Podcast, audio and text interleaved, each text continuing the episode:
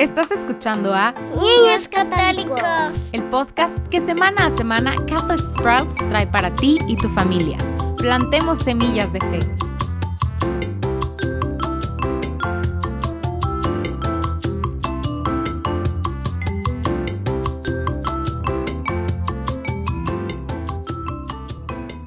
Bienvenido de nuevo a Niños Católicos. Estamos en la cuarta semana de nuestro abecedario de la fe católica. Ya hemos hablado de la letra A de altar, la B de bautismo, la C de crucifixión y hoy hablaremos sobre la letra D de divina misericordia.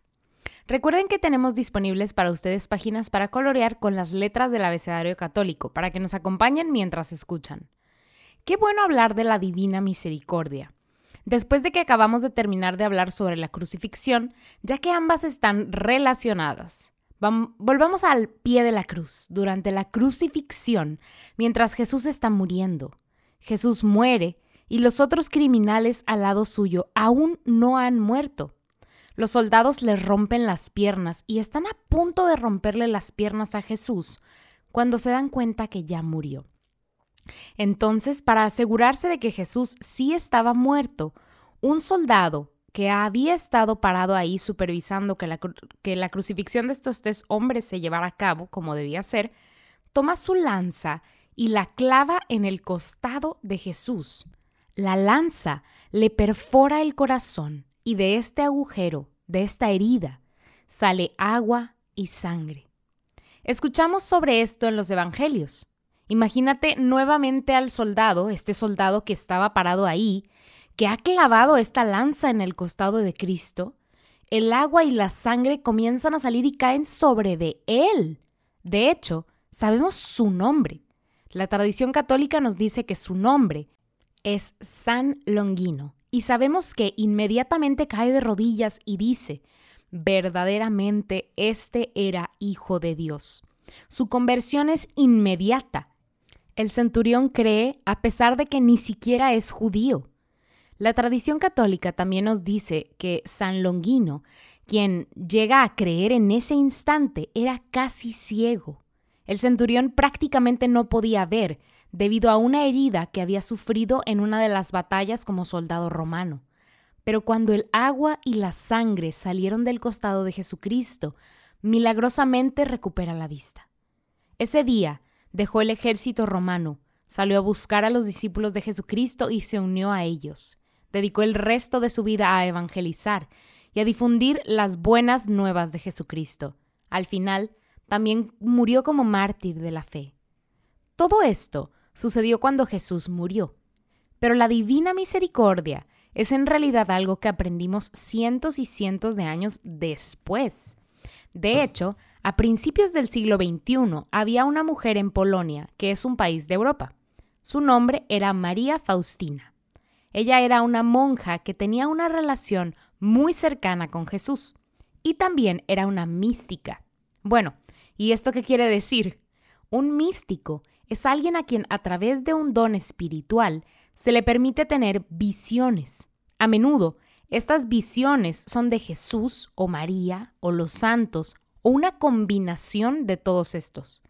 María Faustina tuvo visiones tanto de Jesús como de María y Jesús, y comenzó a aparecerse ante ella como la divina misericordia. Él le dio una misión especial para difundir este mensaje, esta devoción especial a algo llamado la divina misericordia. Básicamente, la divina misericordia es Jesús suplicándonos que vayamos a Él y recibamos su misericordia. A través de estas visiones, Jesús le dio a María Faustina una imagen y le dijo, Crea esta imagen para que la gente pueda mirarla y sentirse inspirados para recibir mi misericordia. Jesús le dijo a Santa Faustina, No hay pecador demasiado grande, ningún pecado es mayor que mi misericordia. Ahora sí, ¿alguna vez has visto una imagen de la Divina Misericordia? ¿Sabes qué es una imagen de Jesús? En esta imagen, Jesús aparece estar dando un paso, un paso hacia nosotros. Con una mano está señalando su corazón y de su corazón salen rayos azules y rojos. Ahora, ¿qué tiene que ver esto con la crucifixión? Bueno, recordemos otra vez que cuando el soldado atravesó el costado de Jesús con la lanza, salió agua y sangre, agua azul y sangre roja. Y sabemos que por el sacrificio de Cristo en la cruz, por ese sacrificio eterno, es que los pecados nos han sido borrados. Los pecados antes de que Él muriera y los pecados después de su muerte e incluso los pecados que aún no hemos cometido.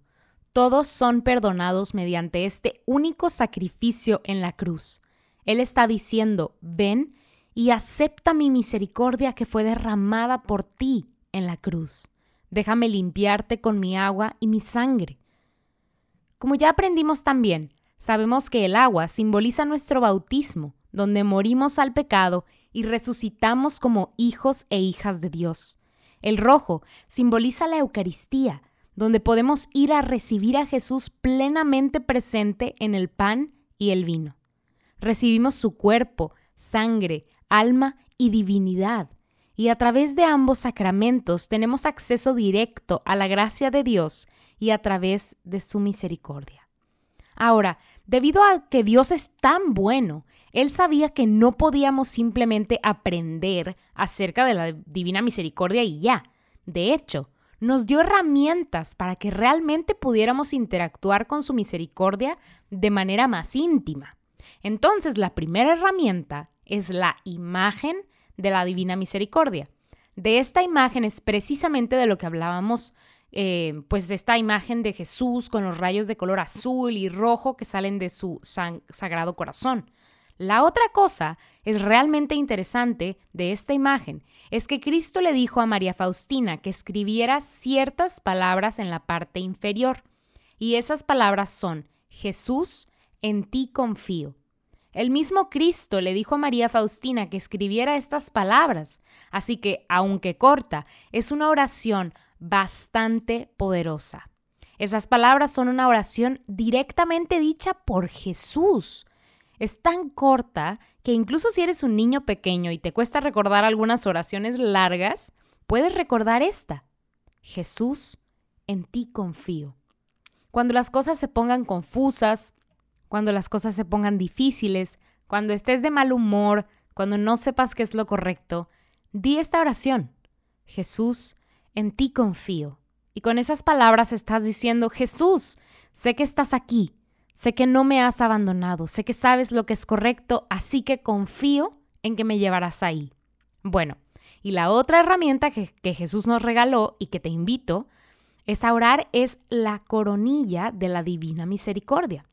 La coronilla de la Divina Misericordia es una oración que puedes decir usando una camándula. Sin embargo, es mucho más rápido que decir un rosario. Te tardas más o menos unos 5 minutos y repetimos ciertas oraciones una y otra vez. La oración que decimos con más frecuencia en la coronilla de la Divina Misericordia es esta. Por su dolorosa pasión, ten misericordia de nosotros y del mundo entero.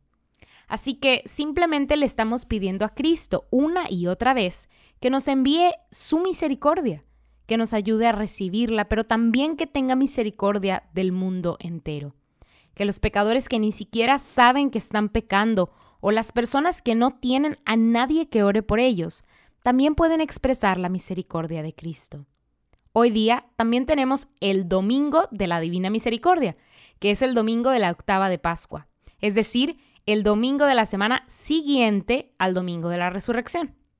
También tenemos la hora de la Divina Misericordia, que es todos los días a las 3, y ese es un muy buen momento para rezar la coronilla de la Divina Misericordia. Y finalmente, hay una novena a la Divina Misericordia, que es una oración especial que puedes rezar durante nueve días para potenciar tu acceso al maravilloso regalo de la misericordia de Cristo. Bueno, hemos llegado al final. Espero que hayan aprendido algo y que de verdad los animo a que busquen una imagen de la Divina Misericordia.